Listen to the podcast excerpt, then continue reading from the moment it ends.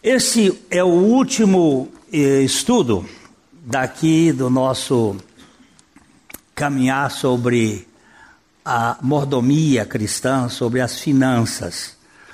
Uh, durante sete domingos, nós estivemos aqui falando sobre esse assunto, que é um assunto espiritual. Eu sei que tem muito, muita picaretagem no campo das igrejas de exploração do problema financeiro, do problema do dinheiro, mas também tem muita omissão, e nesse caso eu posso dizer meia máxima culpa porque a gente não tem tratado aqui com seriedade sobre a questão da mordomia. E o Senhor nos chamou a atenção sobre isso para fazer esses estudos, porque a Bíblia diz: granjeai amigos com as riquezas de origem iníqua, para que quando estas vos faltarem, estes vos recebam nos tabernáculos eternos. Granjeai ou fazei amigos com as riquezas de origem iníqua significa investir naquilo que Jesus investiu, porque Jesus investiu em fazer amigos. Ele disse aos seus discípulos, já no final do seu ministério: Eu não vos chamo mais de servos, mas de amigos, porque o servo não sabe o que faz o seu senhor. E nós somos concitados pelo Senhor a sermos amigos de Deus, como Abraão foi amigo de Deus. Eu quero ser amigo de Deus e, tenha, e tenhamos a convivência dos amigos de Deus. Então, esta última aqui é das prioridades nas contribuições, ele visa especialmente o contexto da igreja como todo, não a, a pessoa. E como igreja, como devemos trabalhar com a questão das contribuições que Deus nos ah, concede. Ah, em Atos capítulo 20, verso 35, nós podemos ler juntos esse versículo. Tenho-vos mostrado em tudo que, trabalhando assim, é mister socorrer os necessitados e recordar as palavras do próprio Senhor Jesus. Mais bem-aventurado é dar do que receber. Ah,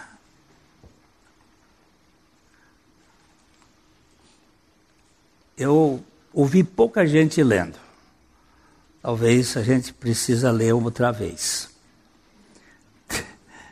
Tenho-vos mostrado em tudo que, trabalhando assim, é mister socorrer os necessitados e recordar as palavras do próprio Senhor Jesus. Mais bem-aventurado é dar do que receber. Mais bem-aventurado é dar do que receber. Paulo, em Mileto, falando aos presbíteros da igreja de Éfeso, encerra a sua fala ou a sua mensagem colocando diante dos anciãos o exemplo de sua própria vida e ministério. Ele poderia dizer com toda honestidade que não cobiçou prata, ouro ou roupas. Não foi o ganho financeiro que o motivou na obra do Senhor. Paulo era um homem pobre, no que dizia respeito às coisas materiais, mas era rico para com Deus. Ele estendendo as mãos diante de, deles, isto é, dos presbíteros, dos anciãos, ele pôde lembrá-los de que aquelas mãos haviam trabalhado para suprir as necessidades da vida, tanto para ele quanto para os que estavam com ele. Paulo foi além disso também ao falar dos necessitados.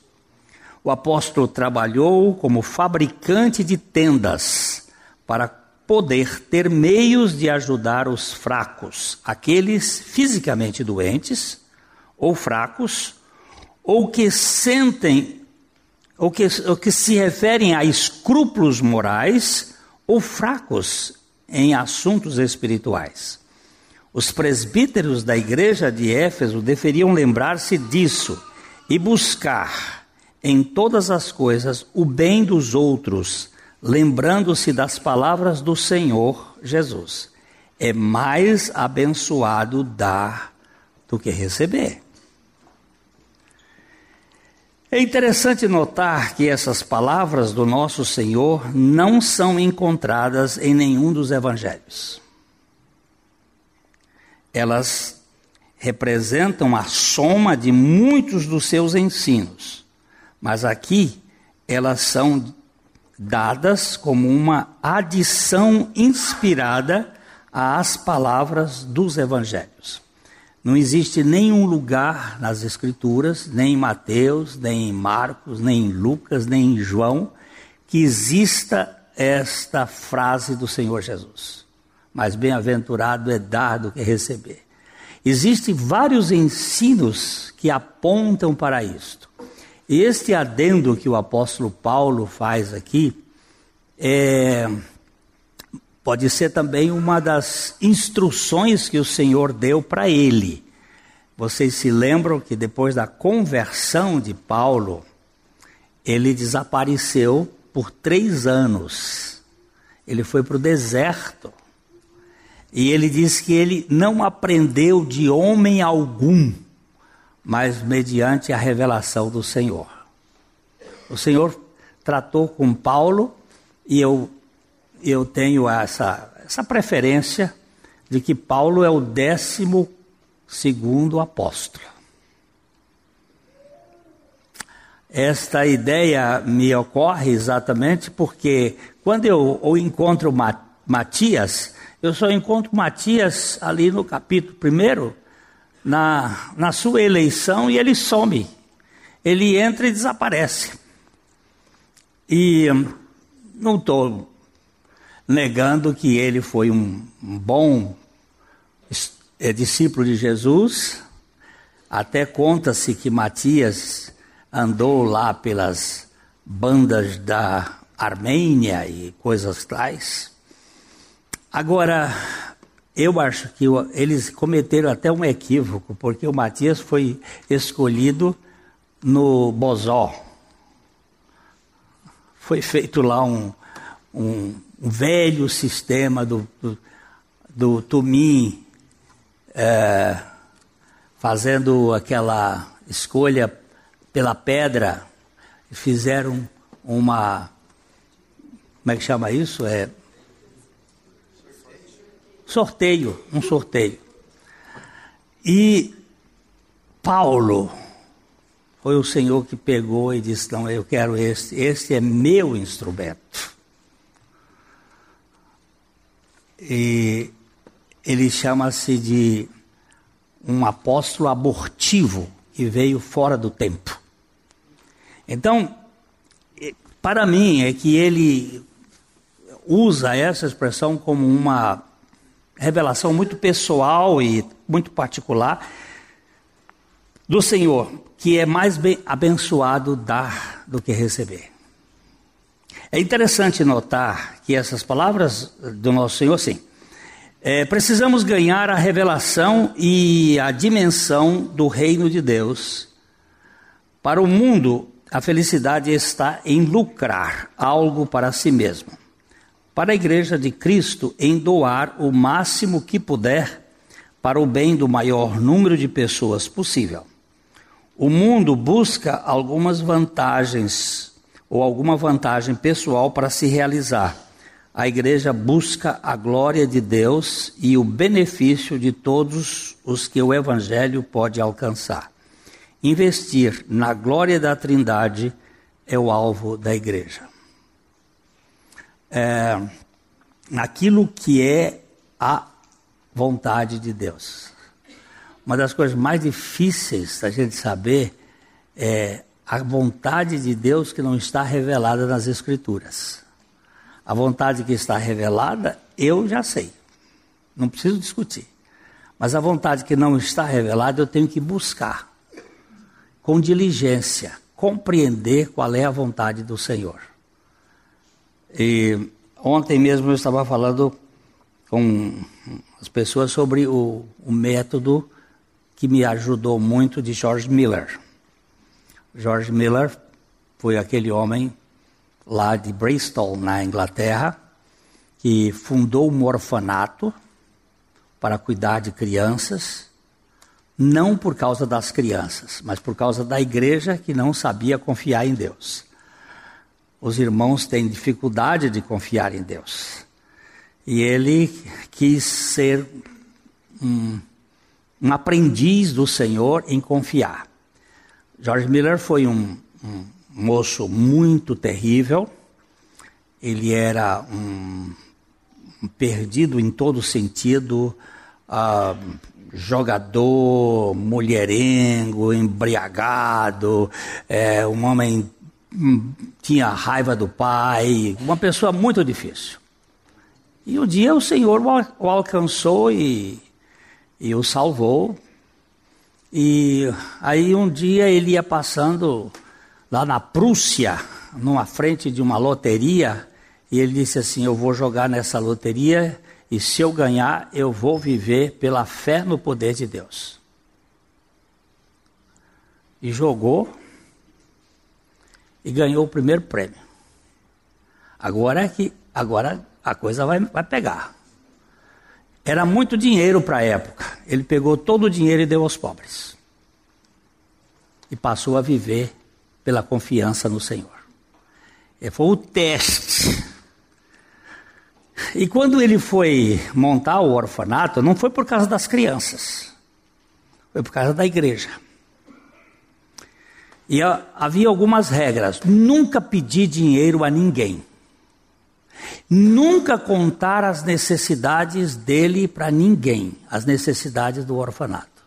Depender só de Deus. Nunca fazer crítica para ninguém.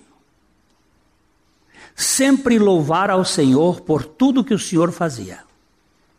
Sem nenhuma cobrança. Ele tinha umas regras, eu não sei todas elas. E aí começou. E esse homem ele aprendeu o seguinte: ele dizia que Jesus orou três vezes. Paulo orou três vezes. É, Daniel orava três vezes. Aí ele disse: por que será que três vezes? E ele pensou: o Deus é Pai, Filho e Espírito Santo. São trinos. Eu sou corpo, alma e espírito. Sou trino. Então, eu devo orar inteiramente para o Deus todo. Então, ele ficava sempre assim. Tem duas coisas. Aqui é uma verdade, uma coisa A e aqui a coisa B. Por exemplo, vou contar a história. Ele orou uma vez para ir para o Canadá. Ele recebeu um convite para ir para o Canadá para pregar o evangelho em Toronto. Como é que ele sabia que era a vontade de Deus? Então ele orava três vezes: ir para o Canadá ou ficar na Inglaterra. Eu não sei. Aí ele orava. Quando ele estava orando sobre ir para o Canadá, ele pedia: a paz de Cristo repouse no meu coração. Não a minha paz, porque a paz de Deus, ela excede todo o entendimento. A minha paz é uma paz circunstancial. E saber discernir isso é espiritual. Então orou, fico em Londres ou vou para o Canadá pregar? Que isso não está na Bíblia, não está revelado. Aí o Senhor pousou no ir para o Canadá. Uma vez, aí ele vai, ora uma outra vez, e na terceira vez, muito bem, está confirmado, vou para o Canadá. Pegou o navio, marcaram a época, pegou o navio, foi de Londres para Nova York. Em Nova York, pegou um outro navio que subia o rio Hudson até Toronto. Ia pelo rio, depois entrava no Michigan e chegava lá em Toronto. E eles estão navegando. Pá, pá, pá. Quando chegaram pela altura de Saratoga, do estado de Nova York, lembra-se que é século XIX. Navios tocados a fornalha, a fogo, os motores né? Ali, toc, toc, toc, toc, toc, toc, toc, toc, toc, toc. Quando chegaram por altura de Saratoga, começou neblina, congelamento das águas, vento frio, o inverno antecipou-se naquele ano. E o capitão do navio, que era um crente, chegou para a tripulação, para os passageiros e disse: Nós vamos ter que hibernar aqui em Saratoga, porque o nosso motor não tem competência para singrar estas águas. Nós estamos impedidos. Jorge Miller disse: Capitão, onde nós estamos? Aí ele levou no, no, no quarto dos mapas lá dentro do navio e disse assim: Nós estamos aqui e nós temos que chegar aqui. Vai levar mais ou menos uns 10 dias e nós não temos condições de navegabilidade. Aí o, o Jorge Emílio disse: Vamos orar, capitão. Ele disse: Vamos. Capitão crente, gosta de oração. Os dois se ajoelharam. E George Miller disse: Pai. Ele sempre falava de Deus, Daddy, papai. Pai, eu preciso chegar em Toronto no dia 29 de novembro, em nome de Jesus. Amém. O capitão achou que aquilo não era oração. Oração tem um cabeçalho, tem uma tem um, uma espécie de explicação. Nós temos que dizer para Deus como é que deve fazer, como é que a coisa vai deve funcionar. Nós temos que explicar para Deus porque nós achamos que Deus não sabe as coisas. Aí nós começamos a fazer. Aí quando o capitão começou, nosso Deus e nosso Pai, está nos mais altos céus. Aí tem uns que vai, Deus de Abraão, de Isaac, de Jacó. Deus, aí começa aquela oração sem fim. O Jorge Miller bateu nas costas dele e disse: Capitão, o senhor não precisa orar. Primeiro, porque Deus já atendeu a minha oração. Segundo, porque o senhor não crê no que o senhor está orando.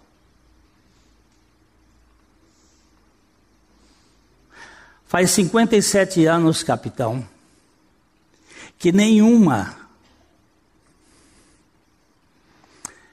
nenhuma das propostas que Deus colocou no meu coração falharam. Nós estaremos em Toronto no dia 29 de novembro. Levante-se, capitão verás que o, o vento já cessou, a neblina se dissipa e as águas se desgelam. Quem conta essa história é o capitão. Você pode ler lá no livro Mananciais no Deserto. O capitão, ajoelhado, diz assim: Meu Deus, que decepção este homem que eu tinha na mais alta conta enlouqueceu.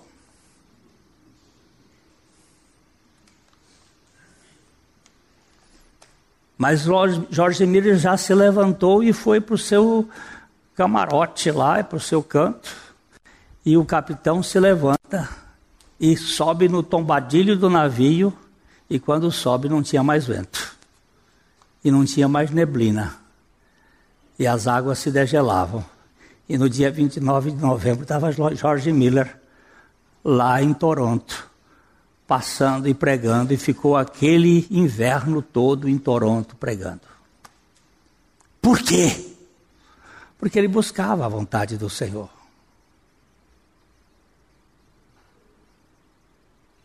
Ele buscava a vontade do Senhor. Uma vez eu entrei em desespero. E eu disse: Senhor, eu queria ser como Jorge Miller. Eu queria ter essa fé de Jorge Miller, que o grande perigo nas biografias é este. Você lê a biografia e depois você quer ser igual a ele. Eu digo, Senhor, eu, eu, eu, queria ser igual. E o Senhor me respondeu ao coração: Eu te dei uma medida da fé. Viva na medida da fé que eu te dei. Sosseguei meu coração. Ele me deu a medida da fé que eu vou crer, segundo a sua graça. Nós precisamos da revelação e da dimensão do reino de Deus para que o mundo para o mundo e a felicidade sim, aqui isso nós já lemos, né? Como devemos aplicar os recursos que são captados pela igreja? Temos aqui que buscar os fundamentos bíblicos do caráter e da boa mordomia cristã. O breve catecismo de Westminster começa perguntando: qual é o fim principal do homem? Qual é o fim principal do homem? A resposta é simples como a fé.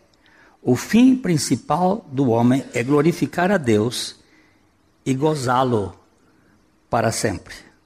Portanto, vamos ler 1 Coríntios, capítulo 10, verso 31. Quer comais, quer bebais, ou façais coisa qualquer, fazei tudo para a glória de Deus. Qual é o fim principal da sua vida? Qual é o fim? Ganhar dinheiro? É, se realizar profissionalmente? É, ter sucesso? Tudo isso não é errado. Tem nada de errado. Mas o fim principal, meu e seu, se somos filhos de Deus, é glorificar a Deus e gozá-lo para sempre.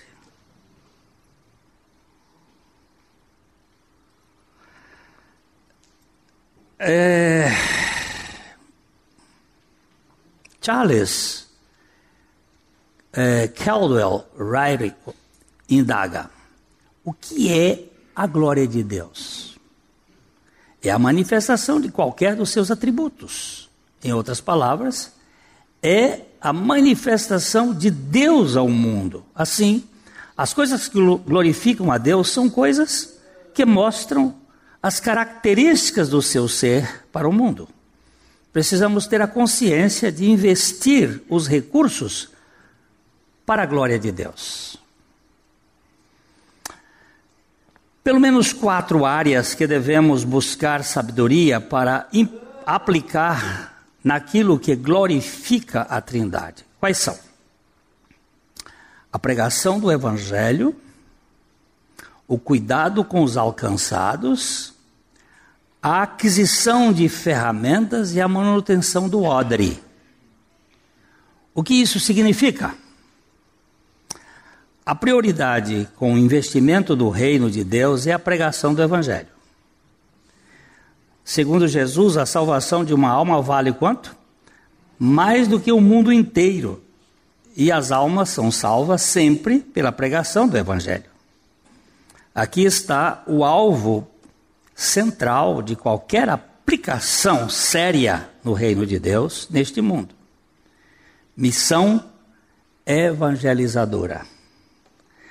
Nós temos em Lucas capítulo 16, verso 9, que eu já li, repeti, mas vamos lá. E eu vos recomendo das riquezas de origem iníqua, fazei amigos, para que quando é que elas vos faltarem, estes amigos vos recebam nos tabernáculos eternos. Vamos tentar é, esmiuçar isso aqui outra vez. Das, eu vos recomendo das riquezas de origem iníqua. O que, que é a riqueza de origem iníqua? O que, que é riqueza de origem iníqua? Vamos lá. Alguém pode me ajudar? O dinheiro. Todo dinheiro é de origem iníqua. Como de origem iníqua? Eu ganhei, eu ganhei esse dinheiro honestamente. Não estou dizendo que você não ganhou honestamente. Estou dizendo que a origem dele é iníqua. Como iníqua? Se não tivesse pecado, não tinha dinheiro. Como é que a gente ia viver? Ia viver usufruindo daquilo que Deus deu, sem troca, Mas é que gente vai ficar zangado. Você sabe quem criou o comércio?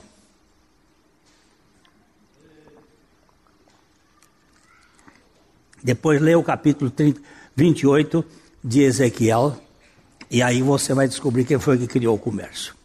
Eu não vou dizer, que é para você não, não zangar comigo. Aí você vai zangar com a Bíblia. Quem foi que criou o comércio? Quem é que faz trocas? Não é Deus. O comércio de Deus é sem dinheiro e sem preço. Por que, que a gente briga, briga, briga tanto no mundo? Porque o dinheiro tem um poder de divinidade, ou de divindade, de divinização e de comando. E aí, quando ele diz assim: das riquezas de origem iníqua, todo o dinheiro que eu tenho na minha carteira, a origem dele é iníqua, ainda que tenha sido bem ganho, ganho honestamente. Ok? Agora, das riquezas de origem iníqua, fazei o quê? Amigos. Muito bem. Se eu pregar o evangelho para essa moça, Renata, e ela crê em Cristo Jesus, se eu pregar o evangelho para ela e ela crê, ela se torna minha amiga. Hã? Nós agora somos amigos de Jesus, quem é amigo de Jesus é meu amigo. Tá certo? Aí vamos imaginar que você morra primeiro que eu. Você é bem mais nova, mas você morre primeiro que eu. Quando eu cheguei, eu investi em missões, em trabalho, você foi primeiro do que eu. Chegou lá no céu. Passado uns tempos eu cheguei. Aí sabe o que você vai fazer? Para que quando aquelas vos faltarem, que aquelas? As riquezas de origem iníqua Quais são as riquezas? Investidas na obra da redenção de almas. Para que quando aquelas vos faltarem, esses amigos vos recebam nos tabernáculos eternos. Ela chegou primeiro do que eu, já está lá gozando. Eu chego e ela diz assim: Oh, meu irmão, meu amigo.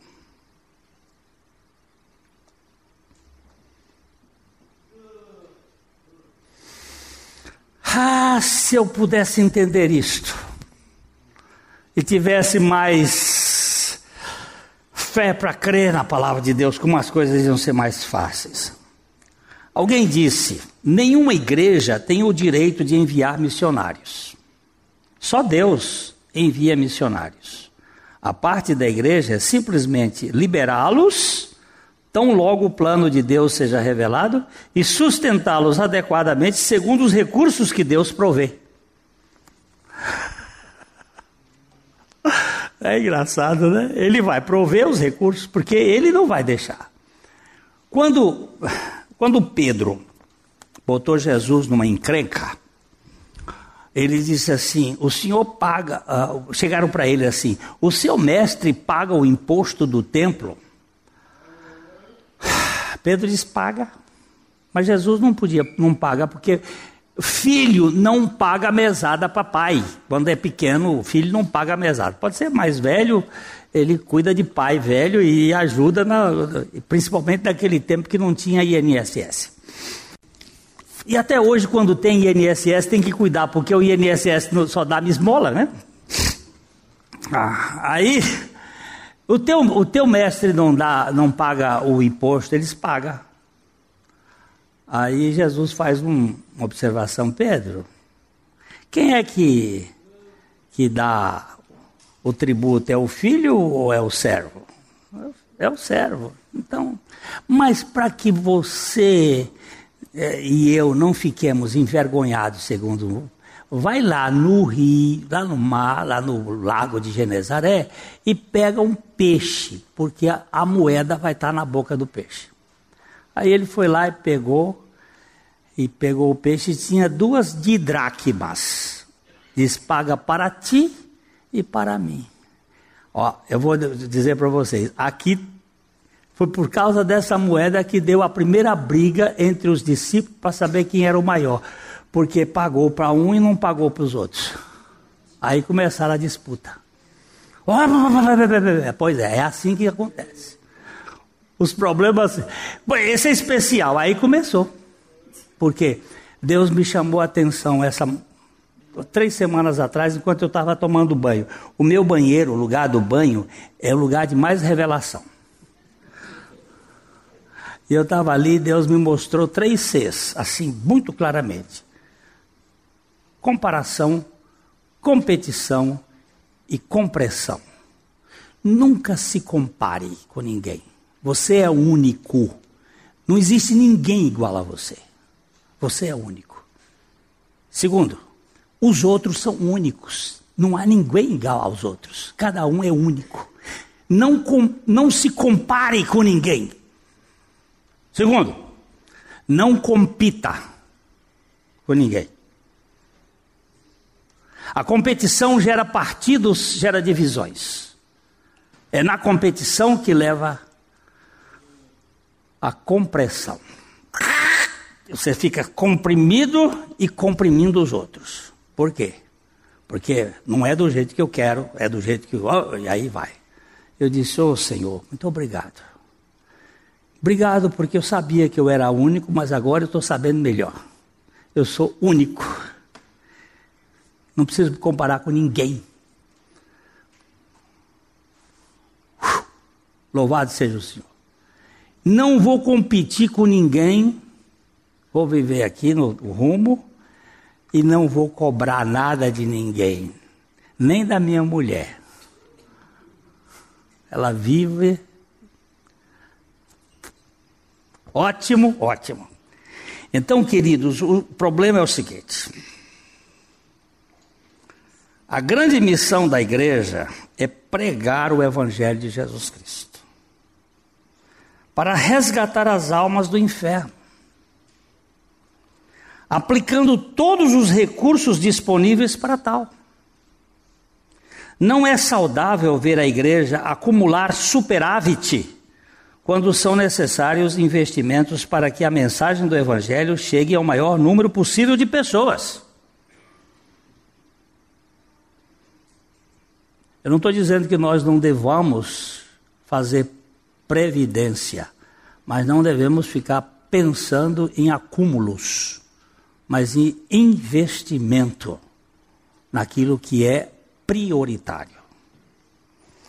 John Wesley dizia: a igreja nada tem a fazer a não ser salvar almas, portanto, deve gastar e ser gasta nesta obra. Não lhe é requerida falar tantas vezes, mas salvar tantas almas quanto puder, levar ao arrependimento tantos pecadores quanto possível. Pregar o Evangelho de Jesus Cristo. A segunda área de investimento é nos alcançados. Aqui temos um grande grupo de gente que precisa de cuidados especiais. Na história da igreja, temos visto quantos hospitais asilos, escolas, etc., foram criados para cuidar dos mais carentes. O apóstolo aos gentios fala de uma advertência que ele recebeu. Em Gálatas 2,10 ele diz: recomendando-nos somente que nos lembrássemos dos pobres, o que também me esforcei por fazer. Lembrar-se dos necessitados lembrar-se daqueles que são carentes. Precisamos criar condições de suporte aos necessitados, bem como a edificação de todo o corpo de Cristo. Paulo disse que é mister socorrer aos necessitados. A igreja que não investe em carentes carece de revisão na sua teologia bíblica. Não é paternalismo, mas exercício da misericórdia.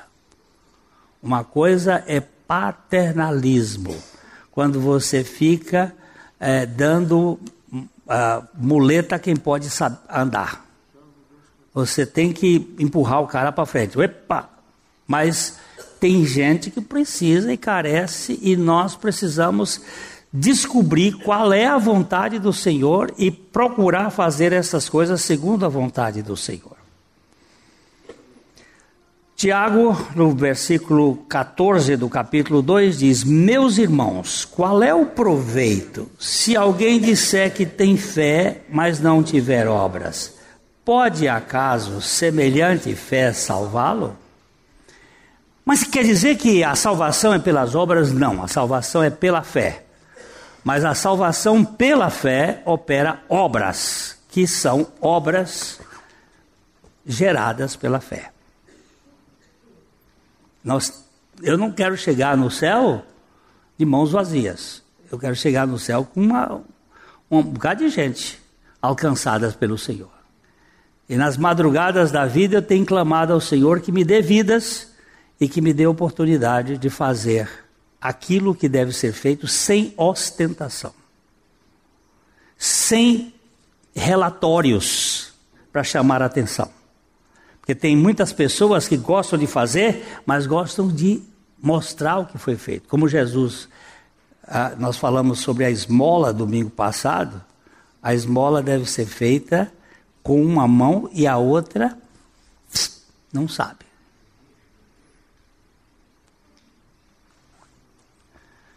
Uh, Andrew Murray dizia: Que privilégio divino e que bênção é ter o poder de aliviar os necessitados e alegrar o coração dos pobres através da prata e do ouro. Que bendita crença é a que faz com que o dinheiro que damos a outros seja uma fonte de prazer maior do que aquela que temos quando guardamos ou gastamos conosco. Este último é gasto com, os nossos, com as coisas temporais, mas tudo o que se gasta na obra do amor tem um valor eterno e traz dupla felicidade, tanto para nós mesmos como para os outros. Mais bem-aventurado é dar do que receber. Quando você e eu aprendermos esta verdade, a gente vai, faz, vai ter muito mais alegria. Ah, havia um, um, grande empresário da Wall Street, lá em Nova York, e, e, e ele foi ao médico porque ele estava com depressão. E o médico o, examinou, examinou, fez todos os exames e não descobriu nada que fosse doença.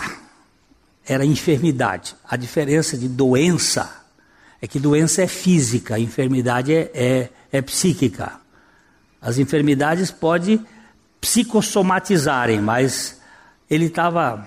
Aí o, o, o médico, o psiquiatra, disse para ele o seguinte: O senhor tem algum tempo para si ele disse: Não, eu, eu, eu só trabalho, trabalho, trabalho, trabalho, trabalho para amealhar. Ele disse: Primeiro o senhor vai ter que ter um lazer, um ócio. O senhor precisa ficar só com o senhor. O senhor precisa parar um tempo de ficar só produzindo. Segundo, o senhor vai ter que ajudar uma pessoa por dia. Uma pessoa por dia. E comece a pensar como o senhor vai fazer. Ele, ele saiu dali, ele estava tão sem saber o que fazer, como é que eu vou ajudar uma pessoa por dia? Que a única coisa que ele teve atravessando a quinta avenida do, do consultório do médico para o outro lado, ele viu um cego na, da, no ponto. Aí ele foi lá e disse assim: O senhor gostaria que eu lhe ajudasse a atravessar? Aí o cego disse: Certamente, muito obrigado. E quando ele atravessou o cego, ele disse: Meu Deus, eu nunca pude fazer nada por ninguém, eu só estou preocupado em mim. E aí ele começou, foi lá no escritório dele e fez uma, uma é, escala para cada dia. Eu vou ajudar alguém, vou fazer uma visita a um, a um orfanato, vou dar uma ajuda, vou fazer uma coisa, vou fazer uma coisa, vou fazer uma coisa. Quando a gente chegou no, no, no o médico perguntou: aí, como é que você está? Estou curado. Porque quando você só vive para você, não dá. vira mar morto, não tem vida. A diferença entre o Mar Morto e o Mar da Galileia é que o Jordão entra no Mar da Galileia e sai. E o Mar Morto, o Jordão entra no Mar Morto e não sai. O Mar Morto é um dos lugares mais ricos da face da terra, mas não tem vida. Se queremos vida espiritual, nós temos que ser também participantes e doadores. Vejamos ainda as palavras de David Dyer. Os cristãos são orientados a manter as boas obras, em Tito capítulo 3, 8.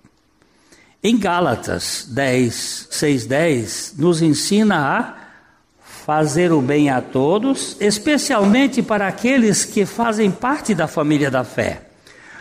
Porém, estou preocupado de ficarmos presos às obras naturais. A nossa mensagem é uma mensagem espiritual. A nossa meta é uma meta celestial.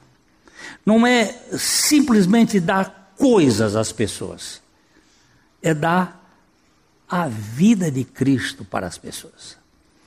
É, um tempo desse, um irmão parou diante de uma pessoa que estava pedindo esmola e se acocorou. E conversou com ele ali um tempo. E contou para ele da obra de Cristo. Depois deu uma esmola e aquela pessoa virou-se depois para um outro que passava, que por coincidência era um, um irmão daquele que deu a oferta lá e a palavra e disse o seguinte: a melhor coisa que eu tive hoje foi alguém se acocorar e me falar do amor de Deus. Não é em si a oferta. Domingo passado tinha uma irmã aqui que contou que é, ela será que foi a mesma pessoa que eu dei 50 reais para um bêbado? O bêbado veio me pedir um dinheiro para comer pão, mas ele estava bêbado, bêbado. Eu disse, não, eu não vou lhe dar dinheiro para pão, eu vou lhe dar dinheiro para você beber cachaça. Ele disse: Não, eu quero para comer. Eu digo: Você não vai comer, você vai encher a cara. E a, e a minha Bíblia diz: ó, Dai bebida forte aos amargurados de espírito. E falei do Evangelho para ele. Ele disse: Não, eu, eu não vou beber. Eu digo: Vai beber sim, mas lembre-se que Jesus fez a obra. E essa irmã disse que a pessoa encontrou não sei se era esse ou o outro, disse assim: gente, ele me deu 50 reais, ele me deu 50 reais. Mas não é 50 reais, é a vida de Cristo. O dinheiro vai junto, mas é o evangelho que tem que ser anunciado, é o evangelho que tem que ser pregado. E ele acrescenta com precisão. Só devemos gastar o nosso dinheiro, tempo e energia em empreendimentos que promovam o reino celestial de Deus. Enquanto os sofrimentos dessa vida é, fornecem para nós uma oportunidade de servir os outros e trazê-los a Jesus. Nunca devemos perder de vista o objetivo de Deus: preparar os corações dos homens para o seu retorno em breve investir nisto. A terceira área de investimento da igreja é na aquisição de ferramentas capazes de ajudá-la a expandir a sua missão.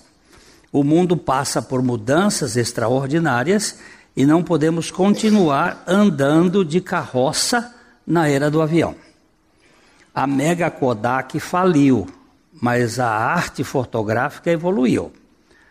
O telégrafo virou tema museológico, embora o celular avance cada dia. A igreja da comunidade Amish nos Estados Unidos vive ainda com o seu estilo do século XVII, embora isso não a torne em nada relevante para quem vive no século 21. Precisamos nos fixar bem nos artigos fundamentais, nos, an antigos fundamentos da nossa fé. Contudo, precisamos nos atualizar nos meios de comunicação se quisermos uma igreja contextualizada e expressiva no mundo. Ela é precisa chegar ao maior número de pessoas onde nós podemos uh, uh, chegar. Ontem o, o Diego estava falando uh, de grupos lá nos Estados Unidos que estão fazendo estudos eh, em cima do café e fé. Eles se reúnem durante 30 minutos, assistem o café e fé e depois eles se reúnem para estudar e desenvolver o relacionamento é, nós temos tido várias pessoas é, que têm procurado este meio de. porque a, a igreja tem sido, vamos dizer assim, é, penetrado na igreja um humanismo adoecedor que tem criado muitos problemas e nós precisamos buscar misericórdia ao Senhor na centralidade de Cristo, na verdade da cruz, na obra que realmente transforma corações. Investir em tecnologia é fundamental para tornar a comunicação sempre mais abrangente e atualizada. Não é bom, mas é bom lembrar que só o Espírito Santo pode torná-la eficaz.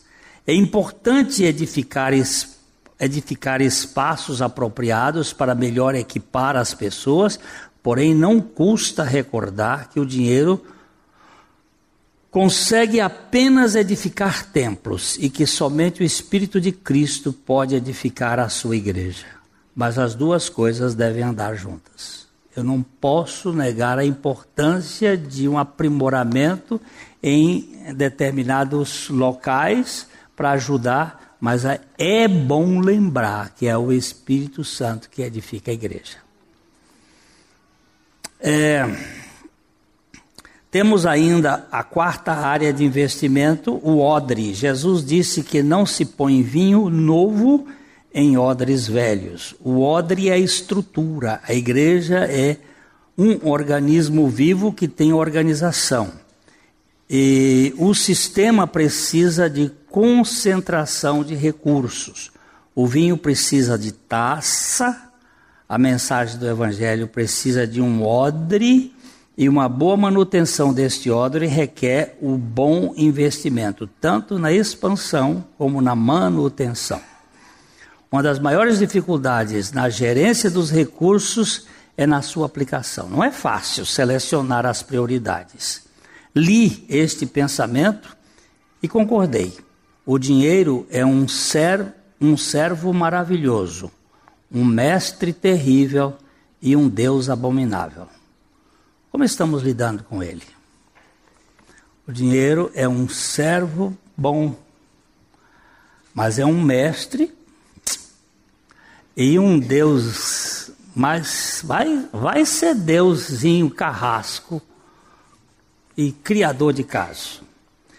Na parábola do administrador infiel, Jesus nos surpreende com esta declaração. Lucas 16, 8. E elogiou o Senhor, o administrador infiel, porque se houvera atiladamente, porque os filhos do mundo são mais hábeis na sua própria geração do que os filhos da luz. O patrão não elogiou o servo por ser infiel mas por ter agido com senso criterioso segundo a sua cultura. Então Jesus mostra que esta geração do mundo é mais habilidosa na administração dos recursos do que os filhos da luz. E agora? Quanto ganha Neymar? Hum? Você lembra? Hein? 10, 12 milhões. 10, 12 milhões por mês. A gente às vezes diz, puxa, assim, mas o mundo investe num cara desse. Não é? investe, bate, faz. Quanto ganha um corredor de Fórmula 1? 2 a 3 milhões. E, e, olha, gente, no tempo do Ayrton Senna, eu não perdia uma corrida. Eu gostava de ver aquele cara e achava que ele valia aquilo. Mas você sabe que a igreja, às vezes, olha para uma pessoa que trabalha no reino e diz assim, não, está ganhando muito. Quando ganha seis, sete mil reais, oito mil reais. Tem picuinhas. Que misericórdia. Eu às vezes fico, meu Deus, aonde nós vamos? É, é, é Jesus. Nas riquezas de origem iníqua, nós não estamos nos preocupando em fazer. Aí ele diz assim, ó, os filhos do mundo são mais hábeis em sua própria geração do que os filhos da luz. Então, o espírito do mundo é a concupiscência da carne, a cobiça dos olhos e o orgulho da vida. O dinheiro é o grande meio que o mundo tem para satisfazer seus próprios desejos. Cristo disse de seus discípulos: Não são do mundo, como eu não sou do mundo. Precisamos demonstrar, pela forma como distribuem todo, precisam, precisam demonstrar. Essa é uma frase de Andrew Murray. Precisam demonstrar, pela forma como distribuem todo o seu dinheiro, que o fazem conforme um princípio que não é do mundo, mas que é o Espírito do céu que lhes ensina como devem usá-lo. E o que é que nos sugere este Espírito? Usá-lo para propósitos espirituais, para aquilo que, que há de durar por toda a eternidade e para aquilo que agrada a Deus. Aqueles que são de Cristo crucificaram a carne e seus desejos. Andrew Murray. Termino este estudo suplicando: dá-nos, ó Pai, sabedoria celestial para administração aqui na terra. Dá-nos o foco do teu reino, em nome de Jesus. O Senhor nos conceda essa graça. A Livraria PIB Londrina procura selecionar cuidadosamente seus títulos e autores a fim de oferecer um conteúdo alinhado com o Evangelho de Jesus Cristo.